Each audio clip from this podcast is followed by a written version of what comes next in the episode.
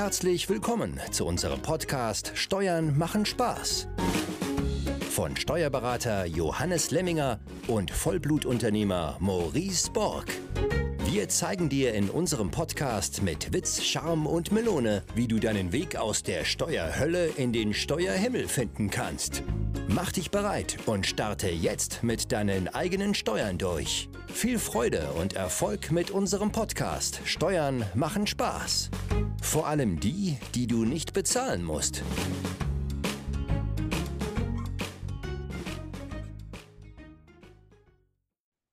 Herzlich willkommen zu einer neuen Folge des Podcasts Steuern machen Spaß. Heute mit dem Teil 2 des, wie nanntest du es, des Jahresendes. äh, Steuertipps am Jahresende vielleicht? so hieß das, Steuertipps am Jahresende. Ähm, und wir sind ja letzte Mal schon durchgeschossen oder auch nicht durchgeschossen. Jedenfalls haben wir noch eine Menge auf dem Zettel. Und heute Teil 2. Letzte Mal haben wir aufgehört, Johannes, mit dem Punkt heiraten. Und der nächste Punkt auf dem Zettel ist bei mir die richtige Steuerklasse. Was steckt dahinter? Ja, hallo, lieber Maurice, liebe Zuhörer. Äh, wir haben ja im ersten Teil äh, sehr viel Zeit auch mit der richtigen Steuerstrategie verbracht. Äh, da werden wir jetzt auch im zweiten Teil auch nochmal immer kürzer drauf eingehen damit es auch einfach in, ins Blut übergeht, dass da vieles dran hängt. Und genauso ist es auch mit der, der richtigen Steuerklasse. Auch hier die Überlegung rechtzeitig zu treffen, ja, wann es sich denn lohnt, die, die Steuerklasse zu wechseln. Weil es gibt auch eine Folge, die Nummer 78, wo wir ja über diesen Steuermythos aufklären, dass du aufgrund der Steuerklasse weniger Steuern bezahlen musst. Ja, da gehen wir dieser, diesem Mythos auf den Grund. Ja, aber es ist für gewisse Dinge, Arbeitslosengeld, ähm, ja, Elterngeld, halt entscheidend, dass du rechtzeitig die Steuerklasse wechselst. Also immer vorausschauend blicken, wenn, wenn du als Paar weißt, okay, du willst ein Kind bekommen, ja, dann kann es äh, entscheidend sein, halt rechtzeitig die Steuerklasse zu wechseln, weil du musst halt rechtzeitig, ne, also, was ist es gar nicht mehr, ich glaube, sieben Monate vorher, ja, äh, in dieser Steuerklasse sein um dann dementsprechend ein höheres Nettogehalt zu haben und dann höhere Ansprüche zu bekommen. Beim Arbeitslosengeld äh, ist es einmal wichtig, zum Jahreswechsel äh, hier in die bessere Steuerklasse zu gehen. Äh, nur das als Hinweis in, in diesem Punkt und wie gesagt, die Folge 78 bietet dann noch ganz viel weitere Informationen. Okay, dann nächster Punkt, der sieht ein bisschen größer aus, das Thema Werbungskosten. Ja, Werbungskosten ist ja immer ein Thema. Äh, hier hat es jetzt auch Änderungen gegeben. Ne? Also der Werbungskostenpauschbetrag wurde ja rückwirkend auf 1200 Euro erhöht. Ähm, auch hier ganz wichtig, ne? Werbungskosten laufen dir ins Leere, wenn du halt noch nicht mal die 1200 Euro im, im Jahr erreichst, weil die bekommst du auch ohne jeglichen Nachweis, ohne jegliche Kosten. Und auch hier gilt wieder, wenn ich jetzt halt äh, vielleicht knapp vor dieser Grenze bin, ja, wenn ich äh, November zusammenzähle und ich komme halt irgendwo auf 1100 Euro, sich zu überlegen, ja, kann es sich dann jetzt noch lohnen, irgendwelche Kosten im Dezember zu haben, dann komme ich ja über die 1200. Ne, Habe ich diese Kosten wieder erst im Januar, dann fängt dieser 1200 Freibetrag ja wieder von vorne an. Das heißt, wenn ich jetzt noch 400 Euro ausgebe, dann wirkt sich's aus im Dezember, weil ich dann über die 1200 Euro Grenze komme.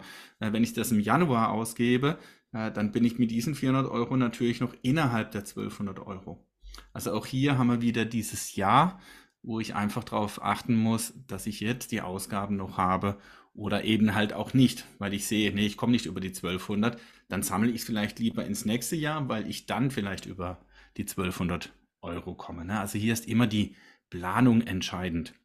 Und manchmal äh, gibt es da halt auch Möglichkeiten, wenn ich weiß, dass ich mich nächstes Jahr fortbilde, dann kann ich vielleicht solche Fortbildungskosten, je nachdem, was ich tue, vorziehen und kann die dieses Jahr schon bezahlen, obwohl die Fortbildung erst im nächsten Jahr stattfindet. Ja, weil es hier auch wieder rein um die Zahlung geht. Und äh, jetzt ja auch relativ neu, äh, was es gibt, dass du ja deinen PC, dein Laptop, dein Notebook äh, oder dein iPad oder Tablet äh, voll ansetzen kannst, ne? weil es keine Abschreibungsdauer wie früher von drei Jahren mehr gibt.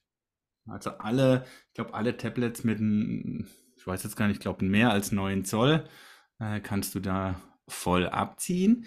Wichtig für dich als Arbeitnehmer, die volle Abzugsfähigkeit hast du dann nicht, weil wenn du es nicht nachweisen kannst, ne, dass du dein Laptop zu 100% für deine äh, Arbeit benötigst, dann wird unterstellt, okay, 50% ohne Nachweis. Aber das heißt eben, wenn du 2000 Euro ausgibst, jetzt im Dezember, dann kannst du 1000 Euro sofort im Dezember als Werbungskosten geltend machen. Und das ist natürlich ein entscheidender Faktor. Ähm, und hier auch ganz wichtig, es gibt keine Begrenzung. Also ich kann hier einen High-End-PC kaufen, äh, was, was auch immer, ja, noch mit welcher Ausstattung der hat, äh, der kostet 15.000 Euro.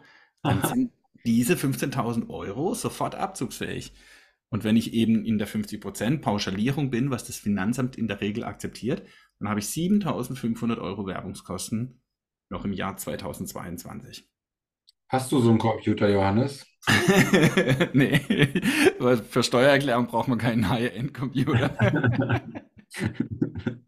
Obwohl, ne, die sind ja mittlerweile so kompliziert, da brauchst du auch genug, aber ja, so ein 15.000 Euro Computer. Aber ne, ich kenne welche, ne, gerade auch in, in, in, gewissen Bereichen ja, mit äh, Grafikprogrammen, da brauchst du ja wirklich so Höllenmaschinen, keine Ahnung, ja, weil das so viel Rechenpower braucht.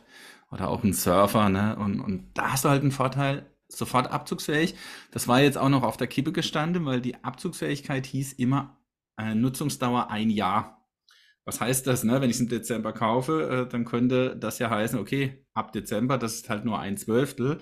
Ähm, aber dieses eine Jahr ist im Prinzip wie eine Sofort-AFA, also im Dezember gekauft, dann hast du diese Abschreibung voll im Dezember drin. Und das ist natürlich immer ein Tipp, äh, der da wirklich Gold wert ist und, und da wieder entscheiden, ne? nicht im Januar zu kaufen, sondern halt jetzt dann noch im Dezember. Mhm. Ist noch ein weiterer Punkt? Ähm, das Arbeitszimmer, auch hier, ähm, ne, man kennt es ja vielleicht, dass äh, wenn man keinen anderen Arbeitsplatz bei seinem Arbeitgeber zur Verfügung hat, dann konnte ich ja bisher äh, bis 1250 Euro äh, bei einem Arbeitszimmer ansetzen, wenn halt eben die Voraussetzungen eines Arbeitszimmers vorliegen. Ne? Auch hier haben wir eine Folge Nummer 61 abgedreht. Auch da gerne reinhören, da gehen wir ausführlicher drauf ein. Ähm, jetzt wird das Arbeitszimmer wohl, ne, also ist noch nicht entschieden, neu geregelt. Diese 1250 Euro, die bleiben immer noch, aber ich muss sie nicht mehr nachweisen. Also bisher musstest du eben halt auch Kosten nachweisen mit Nebenkosten, was auch immer halt angefallen ist, Teile äh, der Miete. Äh, jetzt brauchst du das dann wahrscheinlich nicht mehr, weil dann einfach eine Pauschale greift. Ähm, also da äh, wird es Erleichterungen geben. Und es gab auch Entscheidungen, äh, die positiv ausgefallen sind zugunsten des Arbeitnehmers, wann ein Arbeitszimmer vorliegt. Ja, also es kann reichen, wenn du wirklich für berufliche Zwecke dieses Zimmer nutzt. Ne? Also der, der, Beispielsfall war eine Flugbegleiterin, äh, die ein Arbeitszimmer geltend gemacht hat von 1250 Euro. Das Finanzamt wollte das versagen, weil es den Grund ja, nicht anerkannte, weil die nur dieses Arbeitszimmer für Verwaltungstätigkeiten genutzt hat. Ja, das war dem Finanzamt zu wenig. BFH hat aber entschieden, es spielt keine Rolle. Ja, äh, und somit waren hier diese 1250 Euro möglich. Ne? Also es kann dann in der Zukunft hier Fälle geben, wo einfach mehr Menschen in den Bereich dieses Abzugs kommen. Und wenn es dann eine Pauschale ist, ist natürlich nur positiv. Mhm. Dann Möglichkeit der degressiven AFA. Was steckt dahinter? Also das ist auch nochmal ein Punkt, der auch bei Werbungskosten äh, reinfallen kann, betrifft aber natürlich auch Unternehmer und auch Vermieter. Also dass ich jetzt noch bis Ende 22 die AFA degressiv nutzen kann. Bisher gab es ja immer nur die lineare AFA. Linear heißt äh, auf gleiche Jahresrate verteilt. Also zum Beispiel eine Einbauküche auf zehn Jahre, dann hast du halt jedes Jahr äh, ein Zehntel abgeschrieben. Monatsgenau dann in diesem Fall. Also wenn du so etwas im Dezember anschaffst, dann hast du natürlich immer nur ein Zwölftel. Einbau, Einbauküche 10.000 Euro, 1.000 Euro Abschreibung äh, und im Dezember aber nur ein Zwölftel von diesen 1.000 Euro. Da kannst du also nicht viel vorziehen. Ähm, die degressive AFA macht es etwas leichter, weil du hier den Abschreibungssatz erhöhst ne, auf das 2,5-fache der linearen Abschreibung. Also in diesem Fall zehn Jahre. Äh, darfst du jetzt hier 25 Prozent abschreiben. Das ist auch der maximale. Ja, also wenn du das 2,5-fache nehmen würdest und du kommst auf 40 Prozent, dann würde das nicht gehen. Dann musst du es begrenzen auf 25 Prozent. Das heißt, du kannst eine Einbauküche plötzlich auf vier Jahre in Anführungszeichen abschreiben statt auf zehn. In Anführungszeichen deswegen, weil die degressive AFA, diese 25 Prozent, äh, immer im nächsten Jahr natürlich von, der, von dem Restbuchwert genommen werden. Als Beispiel, du hast eine Einbauküche im Januar gekauft, 10.000 Euro, dann hättest du jetzt 2.500 Euro abgeschrieben. Und im nächsten Jahr schreibst du aber dann 25 Prozent von 7.500 Euro ab. Also die Abschreibung verringert sich. Sie hat aber den Vorteil, dass du halt am Anfang des Kaufes von, der, von diesem Wirtschaftsgut eine höhere Abschreibung geltend machen kannst. Und diese Regelung gilt wohl nur noch bis zum Jahresende. Das heißt, hier kann ich natürlich vorziehen, auch die Investition, weil ich dann natürlich auch im Jahr 23 diese höhere Abschreibung nutzen kann. Also wenn ich die Einbauküche jetzt kaufe, kann ich sie halt um 25 Prozent abschreiben. Äh, ab Januar kann ich sie halt nur noch auf 10 Prozent abschreiben. Ja, also auch hier kannst du solche Effekte vorziehen. Immer entscheidend, dass du gerade bei solchen Anschaffungen, die natürlich größer sind, diese Anschaffung auch benötigst. Ja, also jetzt ja äh, nicht auf die Idee kommen, irgendwas zu kaufen, nur damit du hier noch die Abschreibung hast, aber das, was du kaufst, gar nicht unbedingt brauchst. Mhm. Und beim Thema Abgeltungssteuer, was gibt es da zu beachten zum Jahresende? Also Abgeltungssteuer einfach äh, in dem Bereich des Kapitalvermögens äh, gibt es auch eine wahrscheinlich, ja, also es ist noch nicht entschieden, ob diese Neuerung kommt, dass du, wenn du jetzt Verluste machst, ja, äh, also Aktienverluste machst, ähm, dann konntest du die bisher immer ja nur mit deinen Aktiengewinnen verrechnen. Äh, mit deinem Ehegatte konntest du das nicht. Äh, in Zukunft soll das möglich sein, dass du mit deinem Ehegatte, wenn er Aktiengewinne oder sie Aktiengewinne hat, verrechnen kannst. Ähm, also das ist ein sehr schönes Beispiel, ja, ähm, weil das kannst du natürlich nutzen, wenn beide Ehepartner dementsprechend halt Aktien auch haben. Ähm, das ist äh, beim Freibetrag ja bisher, der war 801 Euro. Also 801 Euro hattest du bisher frei, wenn du Dividenden oder Zinsen bekommen hast. Für Ehegatten hat sich das ja verdoppelt und da konntest du immer schon auch den Freibetrag des Ehegatten auf dich übernehmen, wenn jetzt dein Ehegatte gar nichts hatte. Wenn dein Ehegatte keine Zinsen, keine Dividenden hatte, dann hattest du halt 1602 Euro. Äh, auch dieser Pauschbetrag wird erhöht ähm, auf 1000 beziehungsweise dann 2000. Ähm, immerhin, weil auch hier bitte berücksichtigen, na, ne, dass diese Freibeträge auch für Kinder gelten hatten Kinder halt vorher 801, ja, äh, haben die jetzt auch 1000.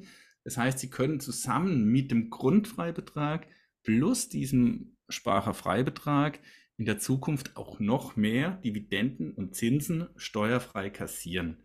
Und da ist es wichtig, ne, und auch da haben wir ja eine Folge abgedreht, die Folge 82, dass Eltern rechtzeitig, am besten gleich mit Geburt, ein Depot auf den Namen ihrer Kinder anlegen und dann dort Aktien sparen, äh, Fonds, ETF, egal was ich will, äh, dementsprechend, um dann auch Freibeträge, Grundfreibetrag und diesen Sparerfreibetrag auszunutzen. Und am besten auch gleich mit 400.000 Euro drauf. Äh, bei 3% Dividende hast du dann 12.000 Euro im Jahr. ja, genau. Also, also für vermögende Eltern natürlich auch hier der Hinweis, ich, ich kann meinem Kind gleich dann auch ne, 400.000 ja steuerfrei schenken pro Elternteil. Äh, wenn ich das machen würde, ne, jeder schenkt 400.000, dann hat das Kind 800.000 scheißt noch in die Windeln, aber hat 24.000 24 Euro Dividende im Jahr. Ne? Das wäre jetzt dann sogar drüber. Ne? Aber wenn ich mal bei 2% oder 1,5% bin, je nach Depot, äh, dann ist das für das Kind auch noch steuerfrei. Also da muss ich ja dann aufpassen, ne? bei 800.000 oder bei einer Million komme ich natürlich dann beim Kind bei 3% Dividende-Rendite, äh, hätte ich 30.000 äh, Euro und natürlich dann auch eine Steuerpflicht. Ähm, aber ne, erstmal eine Million haben. Aber das sind so Punkte, ne, die ich nur rechtzeitig tun muss. Und, und wir sind halt so gestrickt, dass wir das immer auf die lange Bank schieben äh, und das Geld dann lieber bei uns horten. Äh, darauf hohe Steuern bezahlen, als diese Freibeträge innerhalb der Familie äh, in Anführungszeichen auszunutzen. Ja, Aaron hat nur 6000 Euro im Depot und ähm, äh, ist auch minus 15 Prozent. ja, es kommt ja immer drauf an, wenn, wenn, wann du anfängst ne, und welche Börsenphase du halt in dem Moment Und wie fähig die Eltern sind. ja, aber wenn du jetzt 20 Jahre in die Zukunft blickst, ja, dann äh, könnte es natürlich spannender aussehen. ja.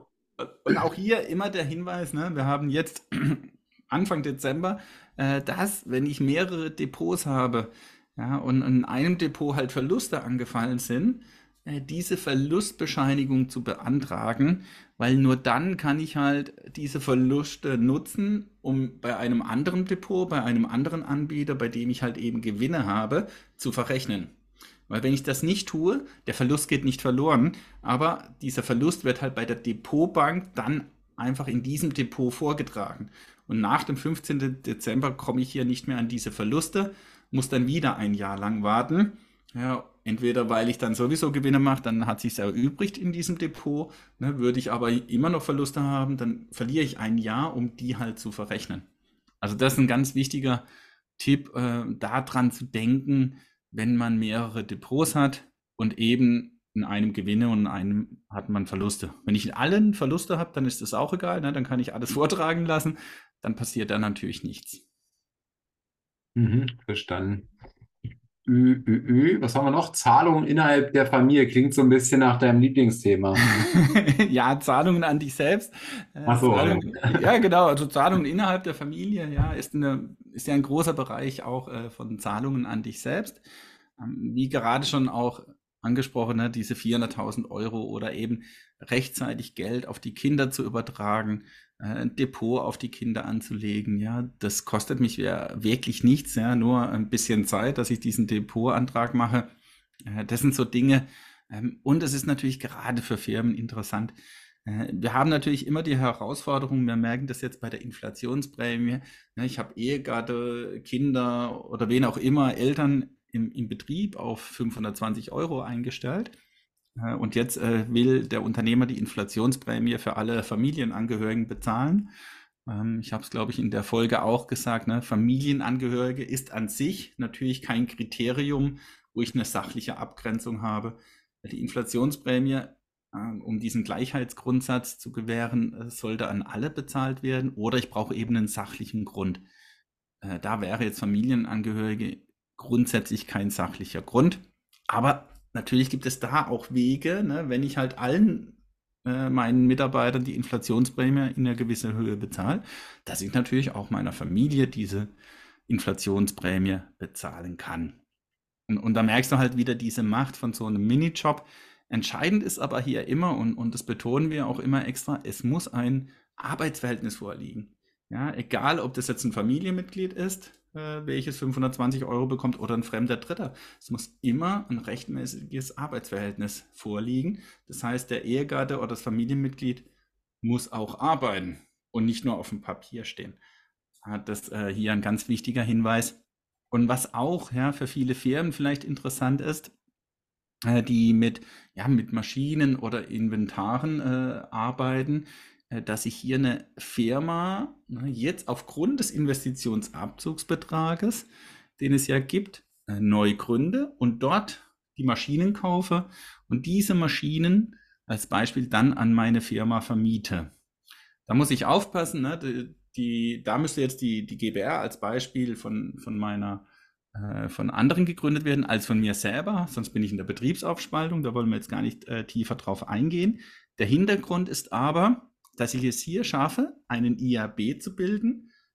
Beispiel jetzt im Jahr 2022, da kann ich bis zu 200.000 Euro Investitionsabzugsbetrag bilden. Das ist nichts anderes als eine vorweggenommene Abschreibung auf diese Maschinen in Anführungszeichen und würde damit natürlich im Jahr 22 den Gewinn um 200.000 oder meine zu versteuerndes Einkommen um 200.000 Euro reduzieren. Also das kann eine interessante Gestaltung sein. Äh, da hängen aber natürlich viele Dinge mit dran. Da muss diese Vermietung muss gewerblich sein. Ne? Ich brauche hier auch äh, gewisse Nachweise. Also es geht nicht so einfach und kann nicht äh, von heute auf morgen realisiert werden. Und ich brauche natürlich die Bedingungen dazu. Also ich brauche diese Maschinen oder dieses Inventar, wo ich dann ja auch gewerblich tätig bin. Äh, jetzt nur, weil ich eine Küche anschaffe als Beispiel, äh, wäre jetzt nicht das passende Beispiel. Dann haben wir Minijob und Midi-Job. Was sind das? Ja, der Midi-Job, das ist immer so ein komischer Begriff. Also der Mini-Job läuft ja jetzt seit Oktober bis 520 Euro. Äh, da ist es wichtig, ja, ich glaube, wir haben es schon mal erwähnt, die, den Mindestlohn zu beachten, weil der halt auch mittlerweile bei 12 Euro steht, äh, dass ich hier in dieser Grenze mich äh, drüber befinde und nicht unter 12 Euro bin. und der Midi-Job, ne, der hat sich aufgrund des höheren Minijobs auch verändert. Ähm, vom 1.10. ist der gestiegen halt von 450 bis 1300 damals auf 520 bis 1600. Und äh, jetzt zum 1.1. steigt er erneut bis 2000 Euro. Also von 520 bis 2000 Euro bist du als Arbeitnehmer im sogenannten MIDI-Job. Und das heißt, dass die Anteile der Sozialversicherung auf dem Arbeitnehmer, im Arbeitnehmerbereich geringer sind. Und erst halt ab 2000 Euro den maximalen Satz. Ja, als Beispiel, wenn das jetzt 20 Prozent wären, dann würdest du diese 20 Prozent ab 2000 Euro bezahlen. Und vorher steigt es eben langsam, dass du halt nicht gleich von 520 und bei 521 Euro volle Sozialversicherung bezahlst. Ja, dann würdest du sonst halt äh, 20 Prozent auf 521 Euro bezahlen. Und bei 520 Euro zahlst du ja null. Deswegen hat man hier so eine steigende Grenze eingefügt. Und das ist halt auch einfach wichtig zu wissen, dass dieser ne, Bereich jetzt steigt. Also alle, die halt nächstes Jahr in diesem Bereich dann neu drin sind, haben dann weniger Abzüge. Mhm. Corona-Bonus für Pflegeberufe, da gibt es einen speziellen Bonus? Ja, also ne, es gibt ja so viele Hilfen. Äh, Corona-Bonus kennt ja äh, der ein oder andere noch. Der, diese Hilfe ist ja, ich glaube, März 22 dann ausgelaufen. Ähm, aber es gibt zusätzlich noch einen Pflegebonus von bis zu 4.500 Euro, ne, die der Arbeitgeber ne, zur Anerkennung besonderer Leistungen, die während der Corona-Krise ähm, entstanden sind, ausbezahlt. Also muss aber auch hier, wie bei all, ne, beim normalen Corona-Bonus und auch bei der Inflationsprämie, zusätzlich bezahlt werden. Also auch hier nicht äh, gegen Weihnachtsgeld tauschen und gilt jetzt natürlich nur für gewisse Arbeitgeber. Ne? Aber dazu zählen eben auch Arzt- und Zahnarztpraxen, ne? Rettungsdienste sowieso, Krankenhäuser und so weiter. Aber es zählen halt auch Ärzte dazu. Ne? Und Ärzte gibt es ja äh, in ganz vielen Branchen und Bereichen. Und auch in ganz vielen äh, Bereichen sind die ja auch wirtschaftlich sehr erfolgreich. Und die könnten jetzt im Dezember noch, weil diese Regelung gilt bis zum 31.12., 4.500 Euro im, Höchst, im Höchstfall an ihre Mitarbeiter zusätzlich ausbezahlen. Auch wenn die schon die Corona-Prämie bezahlt haben, die damals 1500 Euro waren, dann können sie jetzt noch die 4,5, ne? also in der Summe 6000 und sie könnten noch die Inflationsprämie nehmen und können sie einem Mitarbeiter sozusagen 9000 Euro steuerfrei, sozialversicherungsfrei zukommen lassen. Also hier auch nur der Hinweis, weil eben diese Frist zum 31.12. endet. Mhm. Dann gibt es oder gab es jetzt eine neue Regelung der steuerlichen Verzinsung. Äh, die war immer relativ hoch, oder? Ja, also bisher hattest du ja immer äh, die Herausforderung beziehungsweise auch das Glück, wenn du deine Steuererklärung äh, sehr spät abgegeben hast und du hast eine Erstattung bekommen, dann wurde diese Erstattung ja mit 6% pro Jahr verzinst. Also im positiven Falle natürlich ein schönes Ergebnis. Du musstest äh, im Negativ, also negativ da, am, das Negative am Positiven war natürlich, dass du dann diese Zinsen auch versteuern musst. Ja, also klar, so tickt dann das Finanzamt. also du musst dann wieder ein Stück von diesem Kuchen abgeben. Negativzinsen oder die Zinsen, die du bezahlen musstest, die sind aber wiederum nicht abzugsfähig gewesen. Ja, also es ist auch wieder ein schönes Beispiel von deutschem Steuerrecht. Bei Aufwendungen äh, greift der Staat zu ja, und bei Erträgen musst du dann halt auch nochmal versteuern. Äh, und jetzt äh, war das ja immer in der Diskussion in der Niedrigzinsphase, dass diese 6% halt viel zu hoch sind. Äh, und, und da wurde dann der Gesetzgeber auch aufgefordert, hier eine Neuregelung zu erlassen. Und das hat er gemacht und hat sich jetzt geeinigt auf 0,15% pro Monat, also 1,8% pro Jahr. Das gilt für alle Verzinsungszeiträume ab 01.01.2019. Und wir haben ja, glaube ich, in der ersten Folge auch gesprochen, dass du jetzt ja zum Jahresende noch deine vier Jahre Steuererklärung abgeben kannst. Ähm, und da ist ja dann das letzte Jahr 2018. Dafür würde es noch nicht gelten, mhm. aber halt dann für alle weitere Zeiträume. Und dann bekommst du halt eben nur noch 1,8 Prozent im positiven Falle.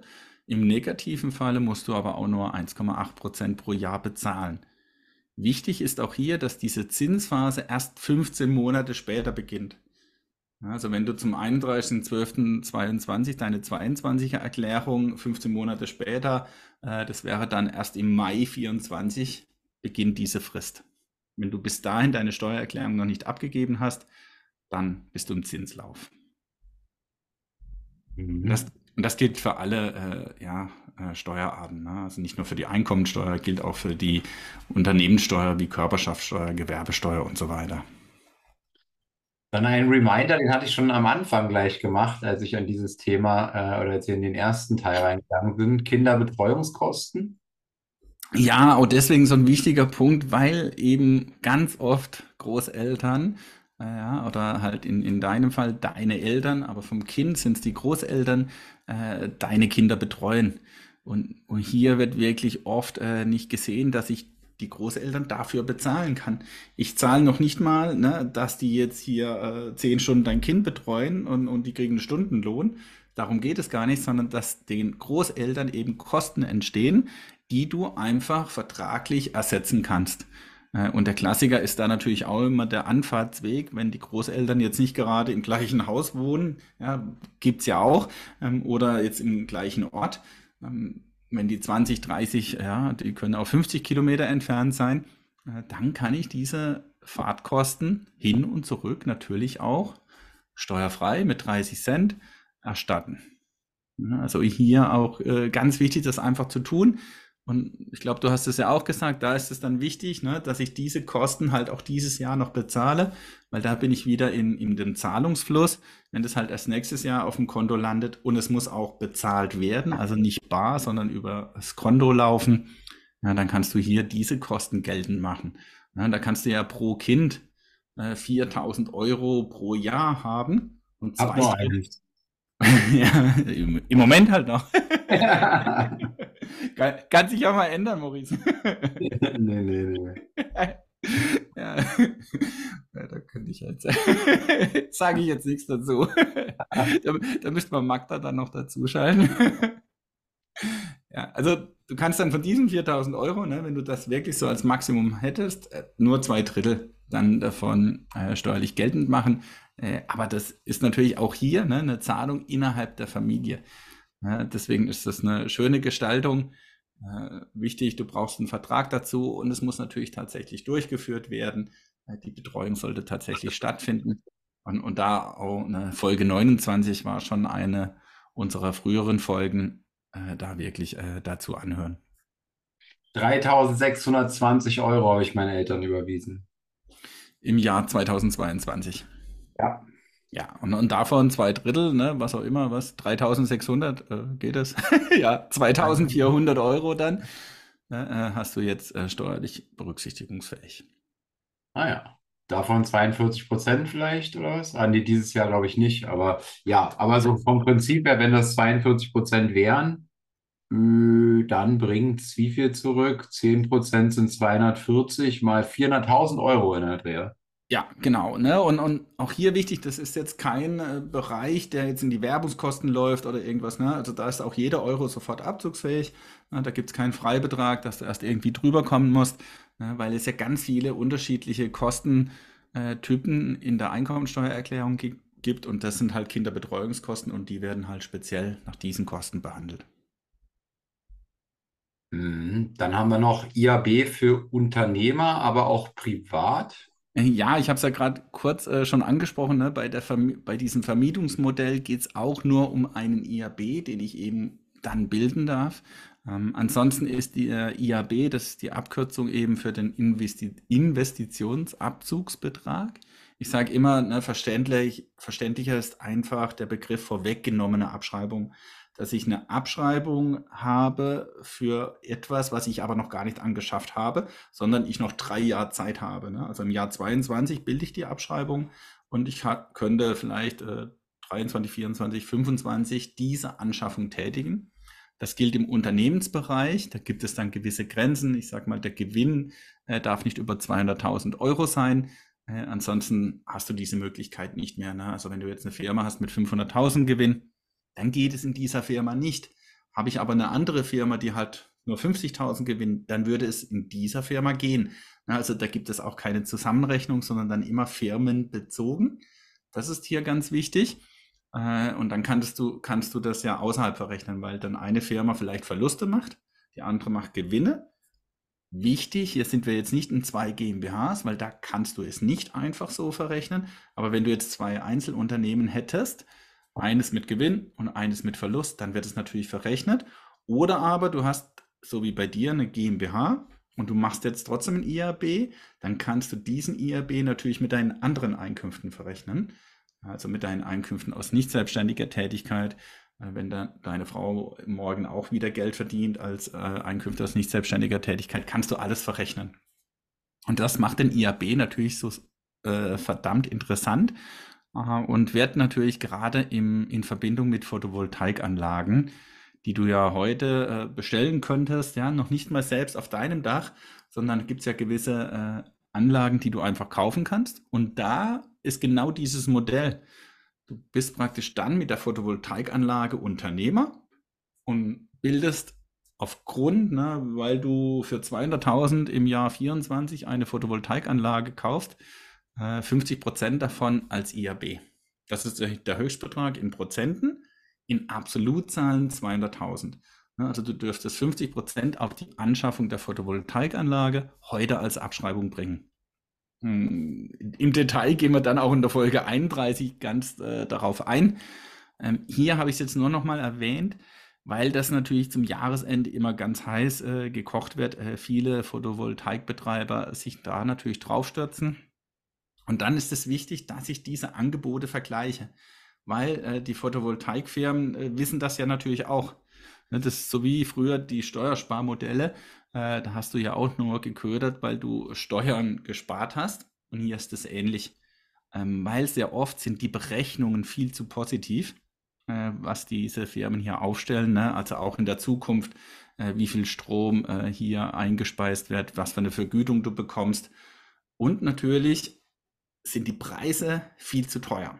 Also wenn du eine Photovoltaikanlage selber kaufst, in Anführungszeichen jetzt ohne Betreiber, äh, dann kriegst du halt den KW Peak Preis wesentlich günstiger. Äh, bei diesen Anlagen muss ich immer vergleichen, hey, was zahle ich jetzt hier KW Peak Preis? Ne, zahle ich jetzt hier halt 20 Prozent über Marktpreis, muss ich mir überlegen, lohnt sich das?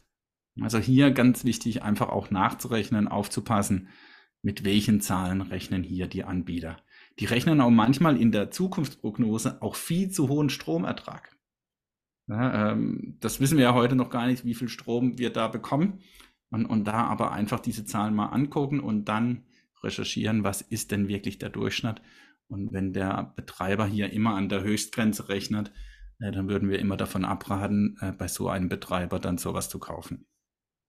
Ich habe übrigens eine Photovoltaik-Empfehlung ähm, bekommen. Die habe ich dir vorhin geschickt. Hast du das gesehen? Das ist ja so ein Ja, genau. habe ich gesehen und da habe ich gedacht, hey, das passt ja genau zu diesem Thema. Ja. Weil also das war jetzt einfach mal noch die, dieses Thema IAB, ne? da gibt es ja auch noch die Möglichkeit auf ein Hausboot, das wäre auch noch eine Möglichkeit, weil das eben bewegliches Wirtschaftsgut ist. So, und hier habe ich jetzt ja extra Achtung Photovoltaik. Ähm, Photovoltaik, ja, äh, wirklich, da geht es ja drunter und drüber, weil eben da alles neu ist. Und ich habe schon länger versucht, ne, auch dieses Thema Photovoltaik in einer aktiven Beratung zusammenzufassen. Es ist fast nicht machbar, äh, weil man fast ja, man weiß nicht, was wirklich zählt. Ja, wenn ich heute irgendwas tun würde, dann habe ich keine Sicherheit, Garantie, dass es wirklich so ist. Ähm, und erst gestern war es, glaube ich, oder vorgestern kam jetzt die Meldung sogar raus. Ich bin mir nicht sicher, ob das dann auch so gemacht wird, dass jetzt Photovoltaikanlagen, ne, der Hintergrund ist, dass Photovoltaikanlagen im nächsten Jahr steuerfrei werden. bis zu einer gewissen Größenordnung. Aber ich sag mal, das Klassische auf deinem Dach wird steuerfrei. So, damit hättest du ja auch die Herausforderung, dass du eine Abschreibung nicht mehr geltend machen kannst. Ne? Wenn die Erträge steuerfrei sind, dann kannst du natürlich keine Aufwendungen absetzen. So, wenn ich jetzt ein IAB bilde dieses Jahr für eine Photovoltaikanlage, die ich mir nächstes Jahr aufs Dach machen will, äh, dann würde ich ja dieses Jahr diese Abschreibung bekommen. Dieses Jahr im Jahr 22, was passiert damit? Bin ich ja eigentlich noch nicht steuerfrei. Ne? Und das ist das ganze Thema.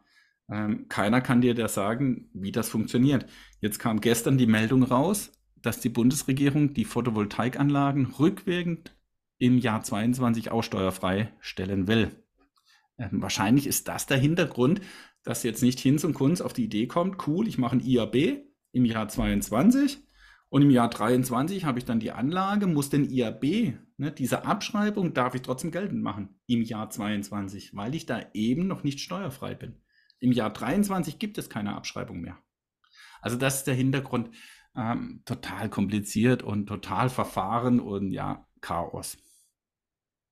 Mhm. Schneller. Ja. Aber das betrifft wirklich nur die Photovoltaikanlagen, ne, jetzt von der Größenordnung bis äh, 30 kW Peak-Anlagen. Ja, also wenn du jetzt so wie gerade gesprochen so eine große Anlage, äh, so ein Angebot bekommst, ne, wo es dann um viel mehr kW Peak geht, äh, die sind nach wie vor ganz normal zu behandeln. Da kannst du auch den IAB bilden, weil diese Erträge dann in der Zukunft auch ganz normal noch steuerpflichtig sind. Es gilt halt einfach diese kleinen Anlagen auf dem eigenen Dach, die will man befreien äh, und somit natürlich diese ganze Thematik auch fördern. Mhm. Ähm, was haben wir noch auf dem Zettel? Schneller abschreiben für alle Vermieter, das klingt gut. ja, genau, das ist ja das Thema, ne, haben wir in Folge 79 behandelt, dass ich dieses Jahr noch ein Gutachten beantragen kann äh, für, für meine vermieteten äh, Immobilien. Äh, und dann, wenn ich eine Immobilie habe, die halt sehr alt ist, also in Anführungszeichen sehr alt, also ich habe sie aber erst gekauft, äh, weil wenn ich die schon vor 30 Jahren gekauft habe, dann ist meine Abschreibung eh schon fast weg. Aber wenn ich eben im Jahr 22 oder auch im Jahr 20 eine Immobilie gekauft habe, die halt im Jahr 1950 hergestellt wurde, ähm, dann kann ich hier vielleicht durch ein Gutachten eine niedrigere Abschreibung bekommen. Auch hier eine rechtliche Unsicherheit, ähm, weil hier auch nicht klar ist, bekomme ich diese Abschreibung nur noch, wenn ich dieses Jahr dieses Gutachten habe oder reicht es dieses Jahr dieses Gutachten noch zu beauftragen? Das wäre einfach weil das könntest du praktisch bis zum 31.12. dann tun. Ähm, aber ein Gutachten wirst du nicht mehr rechtzeitig bekommen, weil natürlich die Gutachter hier äh, äh, volle Hütte haben, weil diese Regelung nur noch bis zum 31.12. oder beziehungsweise nur noch für das Jahr 22 gilt. Ja, also auch hier äh, etwas Chaos. Andere sagen sogar, du hast Zeit äh, für bis zu deiner Steuererklärung eben. Ne? Also wenn du deine 22er Erklärung halt erst im Jahr 24 abgibst, dann kannst du bis dahin noch ein Gutachten bringen. Ähm, aber nichts Genaues weiß man nicht. Mhm. Äh, neue Abschreibung ab dem 01.01.23. Ja, auch hier, ne, man tut äh, überall so Kleinigkeiten, um gewisse Dinge voranzutreiben. Man hat tatsächlich die Abschreibung auf Neubauten erhöht. Ne, du kennst ja die Abschreibung klassisch 2%. Äh, da bekommst du jetzt 3%, gilt aber nur für Neubauten. Na, also wenn du jetzt im Jahr 23 eine Immobilie kaufst, die aber halt im Jahr 1960 oder im Jahr 2022 hergestellt wurde, äh, hast du nach wie vor 2%. Äh, wurde aber das Objekt halt äh, nach 31.12.22 hergestellt, dann bekommst du in der Zukunft 3%. Auch hier hat man nochmal reagiert. Das war vorgesehen ab dem 1.7., glaube ich, ja. Und, und jeder hat nicht verstanden, warum ab dem 1.7. Das macht es ja nochmal komplizierter. Hat man jetzt vorgezogen, es gilt ab dem 1.1. Ja, aber wie gesagt, es muss Neubau sein. Ja, also auch hier hätte ich mir wesentlich mehr Abschreibungsmöglichkeiten für die Zukunft gewünscht. Ich bin aber gespannt, was da passiert, weil ich habe erst diese Woche wieder gelesen, Wohnungsbau, es mangelt an allen Ecken und Enden. Und dann kommt oft der Staat ne, und, und fördert dies halt durch irgendwelche Abschreibungsmöglichkeiten. Aber allein, dass ich die Abschreibung von 2 auf 3 Prozent erhöhe, äh, wird kein Mensch mehr Immobilien in diesem Bereich kaufen. Ja, hätte ich das jetzt von 2 auf 5 Prozent erhöht, dann könnte ich mir das schon vorstellen. Ja, erhöhst du sowas auf 8 Prozent, auf 10 Prozent, dann erst recht. Aber das ist dann halt die, die, ja, die Steuerung über so eine äh, Abschreibungsmöglichkeit. Okay, Johannes, Neubau habe ich nicht weiter. Aber morgen vielleicht. ja. Was habe ich? Einen Dienstwagen habe ich. Dienstwagenfahrer ist der nächste Punkt. Ja, auch hier einfach wieder eine Erinnerung. Ne? Das sind immer Dinge, die sich jedes Jahr wiederholen. Ähm, weil viele, die einen Dienstwagen haben, die machen vielleicht die teure äh, Fadenbuch- oder 1%-Nutzung, ne? die teure 1%-Nutzung. Ähm, und kannst du aber, wenn du jetzt im neuen Jahr könntest du switchen und sagen, hey, ich fahre ja fast nicht mehr äh, zu meinem Arbeitgeber oder viel weniger. Ich fahre fahr, ne, viel mehr beruflich als ähm, viel mehr beruflich als privat. Und dann kannst du umstellen. Ne? Das kannst du immer nur zum Jahresanfang oder eben, wenn du ein neues Auto hast. Aber ein neues Auto bekommst du halt nicht jeden Monat äh, oder jedes Jahr. Aber hier den Jahreswechsel haben wir eben jedes Jahr.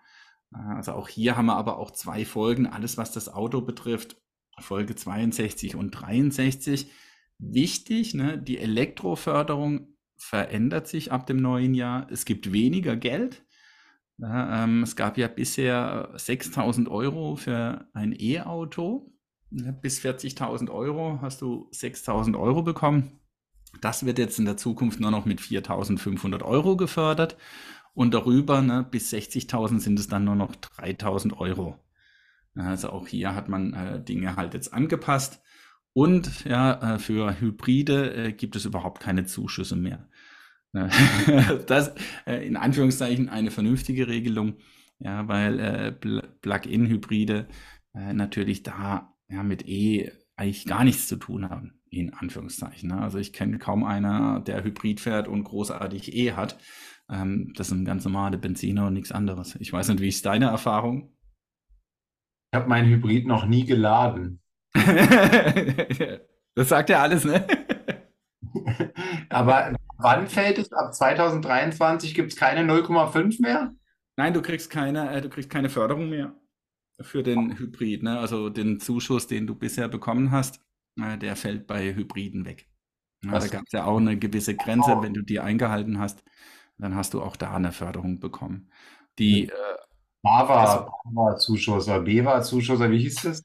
Ja, genau. Ne? Aber das, was du meinst, ne, das gibt es natürlich noch genauso wie bei Elektroautos, dass ich da eben nur die 0,25% habe, statt eben die, die 1% Aber eben nur bis 60.000. Ja, ne, also die 0,25% die hast du dann auch darüber, ne? Also das ist, äh, ja, also nee, du meinst jetzt, genau, die 0,25 hast du auch bis 60.000. Ne? Das war ja auch immer die Diskussion. Ja, äh, bei Tesla ne, äh, kriegst du da die 0,25. Äh, ich weiß gar nicht, wie mittlerweile, wie teuer Tesla sind. Ich glaube, äh, unter 60.000 kriegst du ja nur noch den Tesla 3, ne? Ja, ja. ja. Nee, willst ja nicht. Willst ja nicht. nee.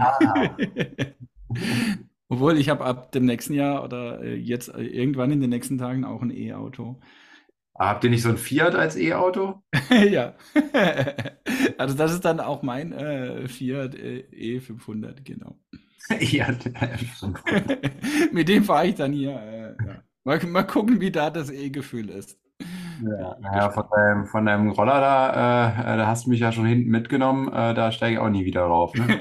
ja, aber ne, also E-Roller äh, kann ich nur jedem empfehlen. Äh, immer ein schönes Fahrerlebnis, vor allem wenn Maurice hinten drauf sitzt.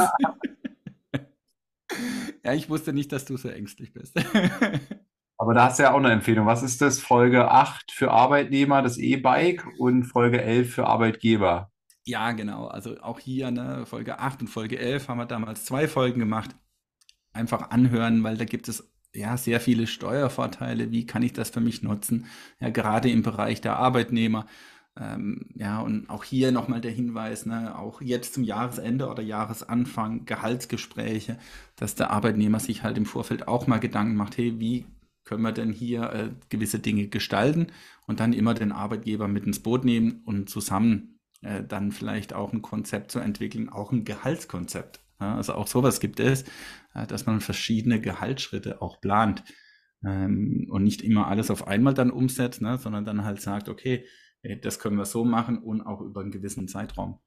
Ähm, und, und da gehört das E-Bike äh, oder auch ein E-Roller super dazu und lässt sich super kombinieren. Und ist halt immer individuell. Ne? Gerade so ein E-Roller kannst du halt super auch nutzen, wenn der Arbeitnehmer zur Arbeit mit dem E-Roller fahren kann. Wenn der halt im Homeoffice sitzt, ja, oder halt 100 Kilometer entfernt ist, dann ist es mit dem E-Roller schwierig. Oder ich sage schon, wenn das mehr als 20 Kilometer sind, ja, dann ist das schon zu viel. Ähm, da bist du halt dann auch immer in, in, dieser, in diesem Individuellen.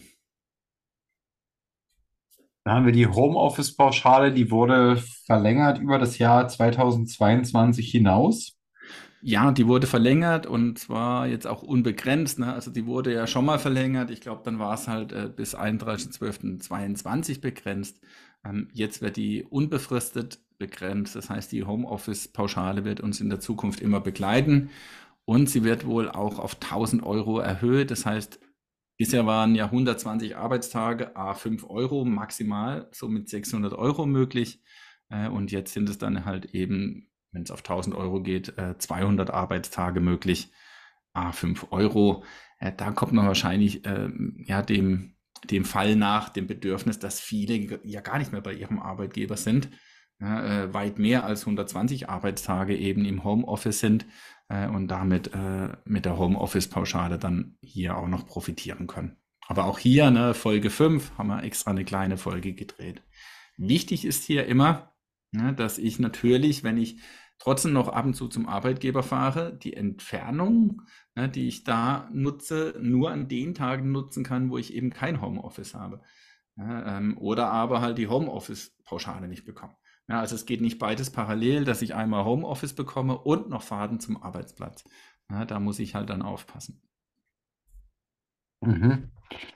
Ähm, Thema Dienstwagen und Homeoffice.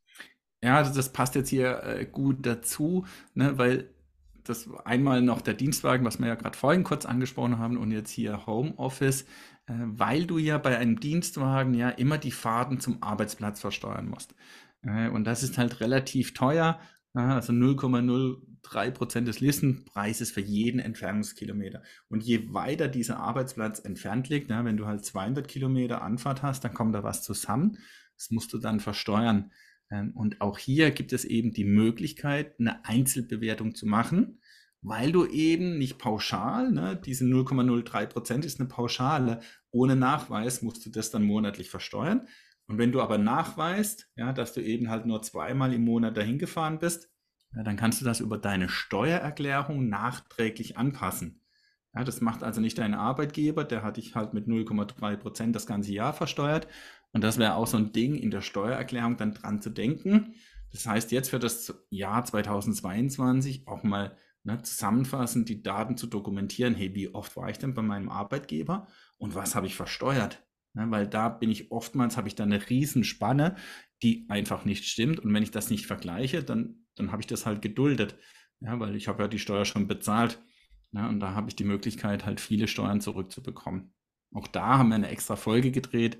Das ist die Folge 21. Hm. Was haben wir als nächstes Thema? Gab es 2021 noch die Corona-Hilfe, die bis zum 31. 30.03. möglich war, gibt es jetzt die Inflationsprämie, also die wurde ersetzt, ja? Ja, also die Inflationsprämie haben wir jetzt ja schon öfters äh, angesprochen. Ne? Auch hier nochmal Verweis auf Folge 90. Nur einen Punkt will ich jetzt in dem Zusammenhang sagen ähm, im Bereich des Unternehmers, jetzt bin ich gar nicht beim Arbeitnehmer, der Arbeitnehmer, dem ist ja egal, ne, ob er jetzt die Inflationsprämie heute bekommt oder jetzt vielleicht verteilt bis 24, bei ihm ist es steuerfrei und sozialversicherungsfrei. Beim Arbeitgeber spielt es natürlich einen Unterschied, ob ich diese Inflationsprämie im Dezember dieses Jahr noch bezahle oder aber im Januar. Also ne, auch hier äh, Dinge, äh, wenn ich es vorziehen kann, weil ich die Liquidität auch habe, dann kann ich das tun, äh, weil es ist natürlich steuerlich günstiger, die Ausgabe im Dezember zu haben, als im Januar. Ja, also nur auch hier gilt natürlich auch für den Arbeitgeber, gewisse Dinge, die ich sowieso ausgebe, vorzuziehen in den Dezember, weil sie sich dann steuerlich im Jahr 22 auswirken und eben nicht erst im Jahr 23. Da wird ja die Steuererklärung ein Jahr später gemacht. Also das sind einfach so Punkte, um gewisse Ausgaben hier vorzuziehen. Und da kann ich auch in der Inflationsprämie dran denken, wenn ich sie bezahlen will, dann kann ich sagen, hey, ich bezahle sie jetzt schon im Dezember, damit die Ausgabe drin ist.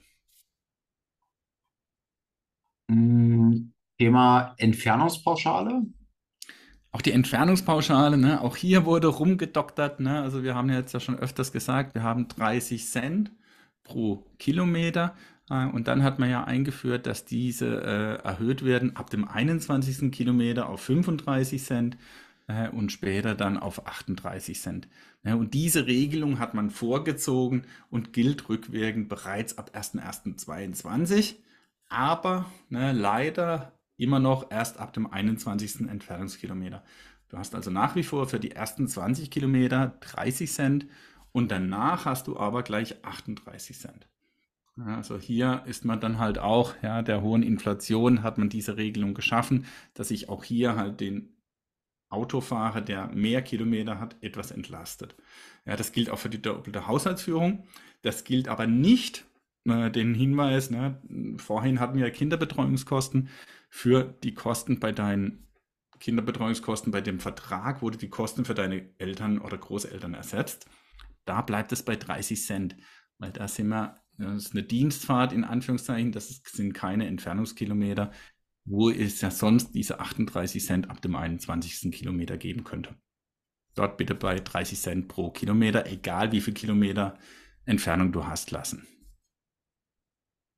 Mhm. Hm, was haben wir noch? Riester-Zulage?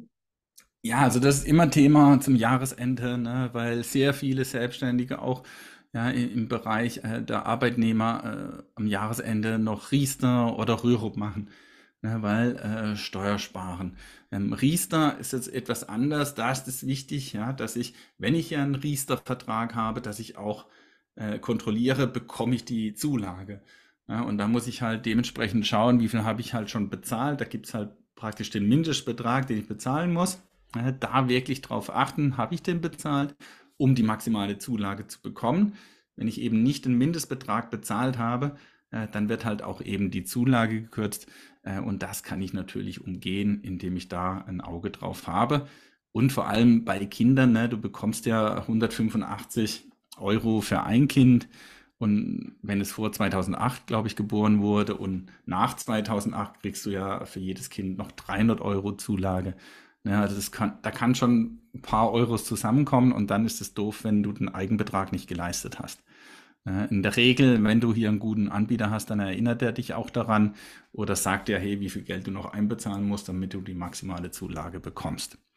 Das andere Thema, ne, was auch immer aufkommt, ist halt die, die Altersvorsorge und zwar in die gesetzliche Rentenversicherung. Da kannst du nämlich auch freiwillig einbezahlen. Ne? Also auch das ist möglich, äh, weil die Rente ja steuerlich abzugsfähig ist. Und, und da ist es im Jahr 22 so, dass der Maximalbetrag 1311,30 Euro monatlich ist, den du hier freiwillig in die gesetzliche Rentenversicherung einzahlen kannst. Aber der Klassiker, ne, ganz oft ist der sogenannte Rürup. Ähm, jetzt mal ganz egal, was ich davon halte, nämlich ganz und klar nichts. Ne? Aber wenn es jemand tut, ja, äh, dann muss er natürlich wissen, okay, wie viel kann ich da tun? Und da ist die Höchstgrenze im Jahr 22 25.639 Euro. Bin ich verheiratet, dann äh, verdoppelt sich dieser Betrag. Ja, und es sind dann von diesen Beträgen im Jahr 22 94 Prozent abzugsfähig.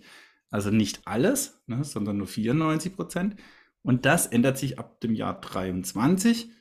Dann ist diese Beträge äh, zu 100 Prozent abzugsfähig. Auch das hat man geändert weil sonst wäre es erst 96 Prozent, 98 und 100 Prozent dann im Jahr 25 gewesen. Das hat man jetzt vorgezogen.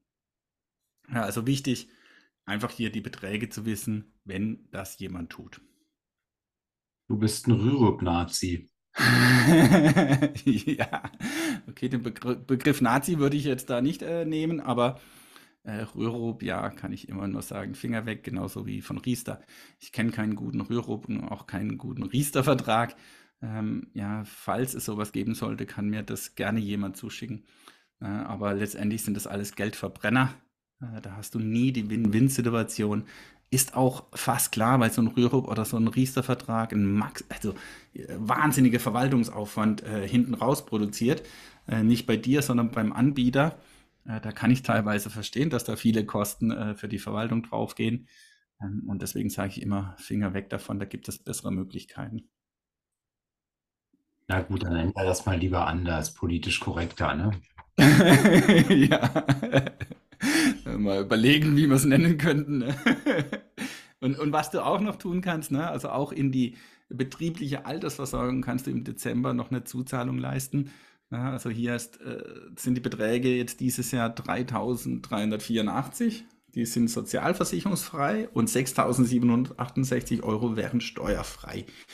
Ähm, bei der BAV haben wir immer wieder das Thema, also bei ganz, ganz vielen Arbeitnehmern der Hauptgrund, keine BAV zu machen. Ja, ich muss aber dann, wenn ich im Alter eine Direktversicherung oder halt irgendwas bekomme, ja auch wieder der Krankenversicherung unterwerfen. Ja, das ist richtig.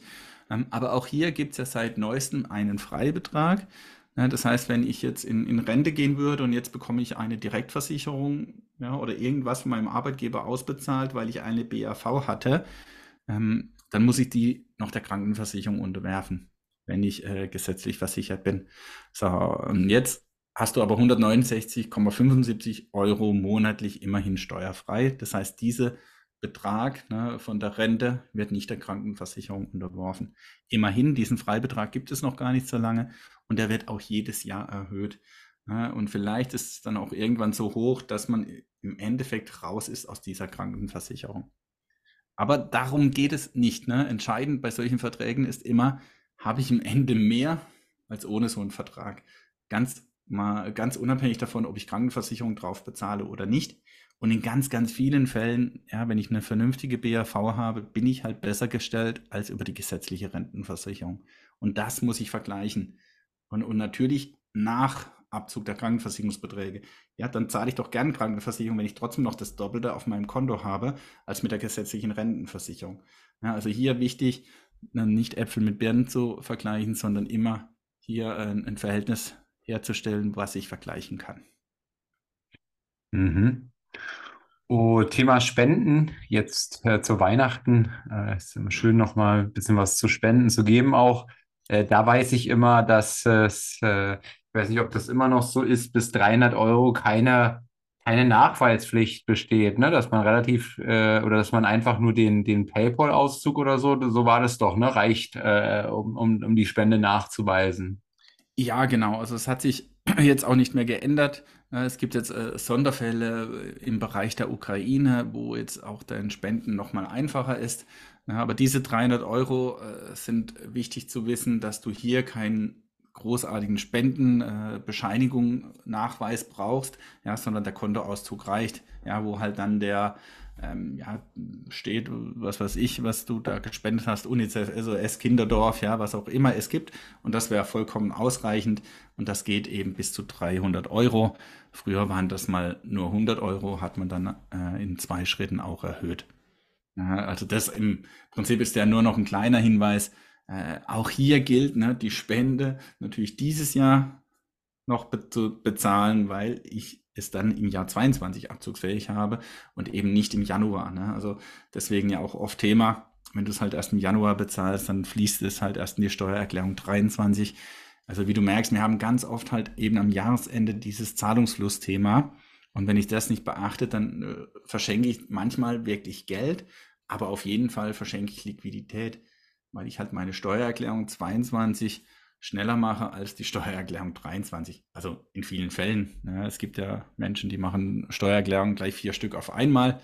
Ne? Aber im Regelfall ist es ja wirklich so, dass du ein, eine Jahressteuererklärung machst und dann dauert es mindestens wieder ein Jahr, bis du die nächste machst.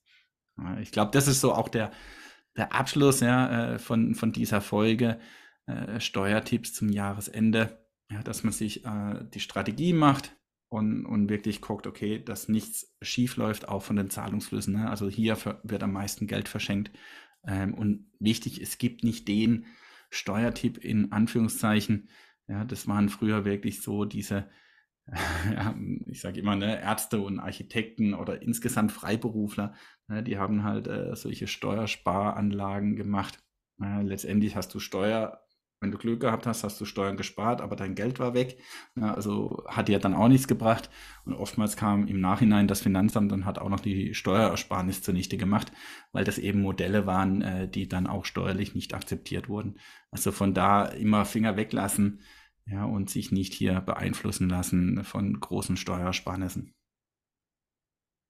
Johannes, dann hast du ja die ausführlichste Folge ever produziert hier. Ähm, ich glaube, wir hatten 30 Tipps oder so etwas, 30 Kategorien. Ähm, ist fast ein gutes Format für YouTube, wenn man so diese, diese Sprungmarken hat, um immer dann genau zum nächsten Thema auch zu springen. Das ist ja hier im Podcast ein bisschen schwierig. Ähm, muss man mal überlegen, vielleicht sollte man sowas dann mal in die Beschreibung hauen, dass man im Grunde immer dahin gehen kann, was für einen auch relevant ist. ja, oder man hört unseren Podcast in, ich weiß gar nicht, in vierfacher, dreifacher, doppelter Geschwindigkeit. da wird es dann vielleicht schwierig, äh, uns zu verstehen, aber äh, vielleicht kommt man dann halt schneller an den Punkt. Aber ansonsten, äh, ich finde es ja immer schön, wenn man uns komplett hört. Von Anfang bis zum Ende sozusagen. Ja, cool. Äh, nee, wir hatten auch ähm, uns gerade mal das Jahresfeedback hier angesehen, äh, was Spotify so gerade ausspielt. Und das war ja auch schon ähm, sehr, sehr erfolgreich. Ne? Ich glaube, es stand da Top, Top 5 Prozent weltweit ähm, der Podcasts, die am meisten ähm, über Social Media geteilt wurden. Das ist ja schon mal ein, ein cooles Indiz dafür, dass es eben auch interessant ist. Ähm, Podcast ist irgendwie, hat so ein bisschen was von, von Selbstgespräch, finde ich immer, weil man so so gar keinen Kontakt mit den Followern, finde ich, hat oder den Zuhörern. Ähm, deswegen also wie immer die Bitte äh, auch gerne einen Kommentar abliefern oder eine Bewertung schra schreiben ähm, oder uns einfach bei, bei Instagram kontaktieren. Ich glaube, wir freuen uns beide über ein, über ein Feedback für die Arbeit hier mit dem Podcast. Und ja, ansonsten äh, sage ich schon mal schöne Feiertage und bis nächste Woche. Ja, da schließe ich mich natürlich an. Schöne Feiertag, guten Rutsch ins neue Jahr. Ja, und ja, bis zum nächsten Jahr oder halt bei der nächsten Folge. Bis dann, ciao. Hat hier jemand an der Uhr gedreht? Ist es wirklich schon so spät? Ja, ihr Leute, wir machen Schluss für heute. Aber keine Sorge, wir kommen wieder und dann schalte ein, wenn es wieder heißt, Steuern machen Spaß.